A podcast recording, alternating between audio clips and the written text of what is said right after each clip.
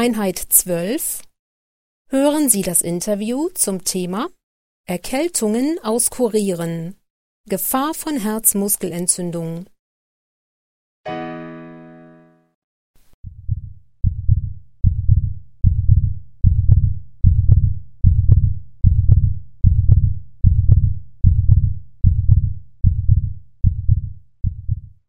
Jonas Weimann hätte nie gedacht, dass ihm so etwas passieren könnte.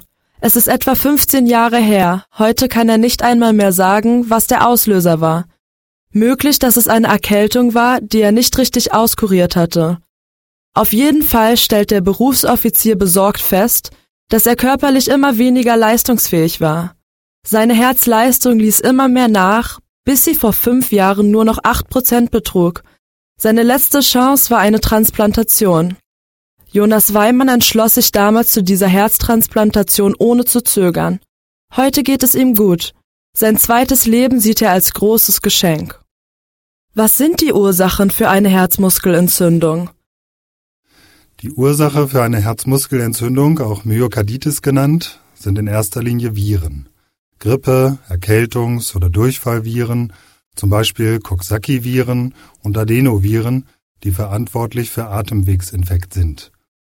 Auch Influenzaviren, die Grippe verursachen oder Echoviren, die unter anderem Durchfall verursachen, weiter auch Masern und Herpesviren, die Erreger von Scharlach und Diphtherie. Selten sind die Auslöser Bakterien wie Borrelien, die durch Zecken übertragen werden. Das sind infektiöse Ursachen. Es gibt aber auch nicht infektiöse Herzmuskelentzündungen. Die Ursachen sind hier Strahlentherapien, Medikamente und Drogen, Autoimmunerkrankungen oder auch rheumatische Erkrankungen. Was passiert mit dem Herzmuskel während einer Herzmuskelentzündung? Während einer Herzmuskelentzündung ist die Kontraktionsfähigkeit des Herzens gestört oder geschwächt. Die Leistung nimmt ab und das Herz wird immer schwächer. Das Herz kann nur noch einen Bruchteil der Blutmenge aus seinen Kammern in das Gefäßsystem pumpen sind das bei einem gesunden Herzen bis zu 85 Prozent des Volumens, beginnt eine Herzschwäche unter einem Volumen von ca. 50 Prozent. Was sind die Folgen einer Herzmuskelentzündung? Die meisten Herzmuskelentzündungen heilen in der Regel folgenlos aus und viele Menschen haben bereits eine Herzmuskelentzündung gehabt, ohne davon zu wissen. Aus diesem Grund gibt es auch keine zuverlässigen Daten über die Häufigkeit der Herzmuskelentzündung. Manchmal wird die Erkrankung allerdings auch chronisch. Dann bleiben Herzschwäche oder Herzrhythmusstörungen. In sehr seltenen Fällen kann eine akute Herzmuskelentzündung zum plötzlichen Herztod führen. Ein prominentes Beispiel ist der 800-Meter-Läufer René Herms, der an einer virusbedingten Herzmuskelentzündung verstarb. Nun, man könnte sagen, bei unserem Stand der Technik müsste so eine Krankheit recht schnell erkannt werden. Das ist aber oft nicht der Fall. Warum lassen sich die Herzmuskelentzündungen so schwer diagnostizieren? Es stimmt, dass sich die Herzmuskelentzündungen schwer diagnostizieren lassen. Der Grund dafür ist, dass die Beschwerden einer Herzmuskelentzündung von denen der Erkältung oder der Grippe anfangs nicht zu unterscheiden sind. Deshalb nehmen viele die Erkrankung am Herzen auch nicht richtig wahr. Es gibt einige Indizien für eine Myokarditis, also eine Herzmuskelentzündung. Die häufigste Ursache ist ein vorangegangener Infekt, der nicht auskuriert wurde. Zu den Indizien gehören Kurzatmigkeit, erhöhter Puls, Muskelschmerzen. Viele Patienten beklagen eine Abnahme der Leistungsfähigkeit oder plötzliche Gewichtabnahme. Andere Anzeichen sind Schmerzen im Brustbereich, Herzstolpern und Herzrasen. In welcher Zeit entwickelt sich die Krankheit?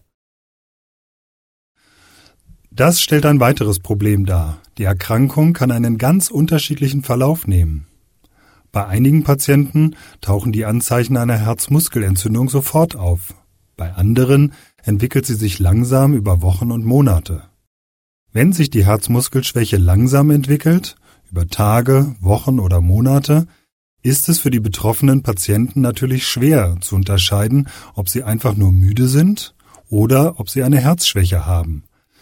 Das ist sehr schwierig zu unterscheiden. Wie wird die Krankheit diagnostiziert? Bei Verdacht wird das Blut auf Antikörper gegen die Erreger untersucht. Auch zeigt ein Test, ob es sich um Viren oder Bakterien handelt. Per Herzultraschall wird die Pumpleistung überprüft und ein EKG zeigt eventuelle Herzrhythmusstörungen an. Zuverlässige Hinweise liefert auch eine Kernspintomographie. Oft werden mehrere oder alle Tests gemacht, denn die eindeutige Diagnose ist nicht einfach zu stellen. Die einzig sichere Diagnose bringt eine Gewebeentnahme aus dem Herzen. Der Eingriff ist aber gefährlich und wird heute so gut wie nicht mehr durchgeführt, denn für die Therapie ist er nicht entscheidend. Und wie sieht eine typische Behandlung aus? Je nach Ursache gibt es hier verschiedene Methoden. Sind der Auslöser der Myokarditis Bakterien, was nur sehr selten vorkommt, kann die Erkrankung mit Antibiotika behandelt werden. Doch häufiger sind es Viren und dann helfen keine Medikamente. Der Erkrankte muss sich körperlich schonen, bis die Beschwerden verschwunden sind. Wie er sich schonen muss, hängt ganz von der Schwere der Herzmuskelentzündung ab. Manche brauchen ein bis zwei Wochen Ruhe, manche sogar strikte Bettruhe, andere müssen auf der Intensivstation betreut werden. Die Folgen wie Herzschwäche und Herzrhythmusstörungen können medikamentös behandelt werden. Wenn die Erkrankung chronisch und die Leistung des Herzens zu schwach ist, ist eine Herztransplantation die letzte Therapiemöglichkeit. Wie kann man der Myokarditis vorbeugen? Was raten Sie? Einer Herzmuskelentzündung vorzubeugen ist schwierig, denn der Infektion mit den Erregern entgeht so gut wie keiner. Wie gesagt, die häufigste Ursache sind Grippe und Erkältungsviren. Ist man aber erkältet oder hat eine Grippe, sollte man sich unbedingt schonen, denn man weiß nie, ob Viren oder Bakterien das Herz befallen haben. Daher gilt, Sport und körperliche Anstrengung sind während eines Infekts tabu. Den Infekt muss man gut auskurieren und sollte lieber noch ein bis zwei Wochen länger warten, bis man wirklich wieder ganz gesund ist. Danach kann man wieder langsam starten, sollte den Körper aber nicht überfordern. Und wenn man sich nach einer Erkältung eine längere Zeit doch nicht fit fühlt? Wer nach Infekten schon bei kleinsten Anstrengungen in Atemnot gerät, sollte unbedingt einen Arzt aufsuchen.